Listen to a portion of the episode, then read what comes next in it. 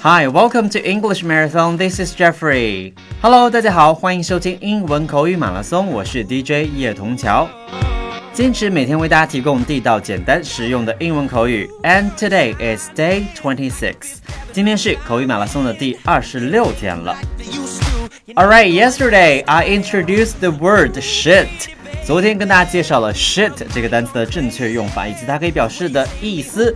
那希望大家不要误解啊，Jeffrey 老师不是在这儿教大家说脏话或者是骂人了，只是希望大家更好的理解这门语言，能够在对的情绪下表达出对的这个句型和短语。今天要介绍这一组词呢，也是非常的特别，用中文来说就是“滚开”“滚蛋”的意思。一说到滚开滚蛋，大家能想到什么呢？OK，那看一下 Jeffrey 今天要和大家分享的有什么呢？Number one，get out，or get out of here，get out or get out of here. Number two, piss off, piss off. Number three, beat it, beat it. OK，然后接下来我们来看一下每一个短语或者是 这个句型都应该在什么情况下用会比较好呢？那生活当中嘛，难免会有一些让人烦心的事儿，有可能啊会说出让你走开、滚开这种语气的句型。但是英文呢也要用对了嘛，对不对？要不然别人不理解你的意思就不好了。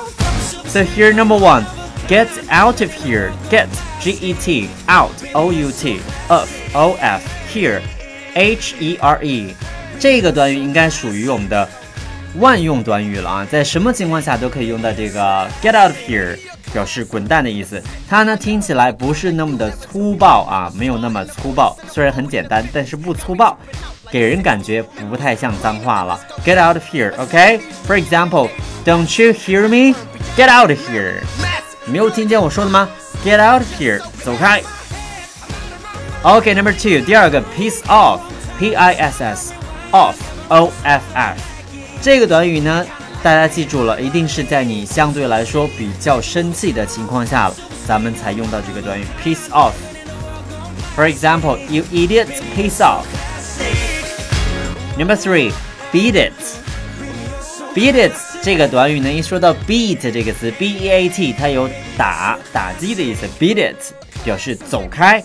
相对来说呢，也是比较的清淡一点啊，没有那么重口了。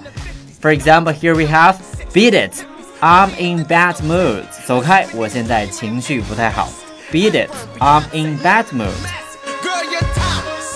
OK，希望大家听完之后呢，就能够了解下次在表达正确情绪的时候，选择一个合适的短语，把它说出来。我们一起再来回顾一下。Number one, get out of here. Get out of here.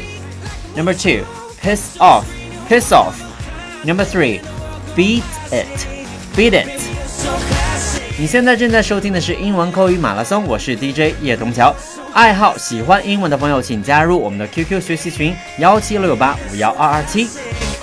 That's all for today. Thank you for listening. This is Jeffrey, and I will see you tomorrow. Bye bye.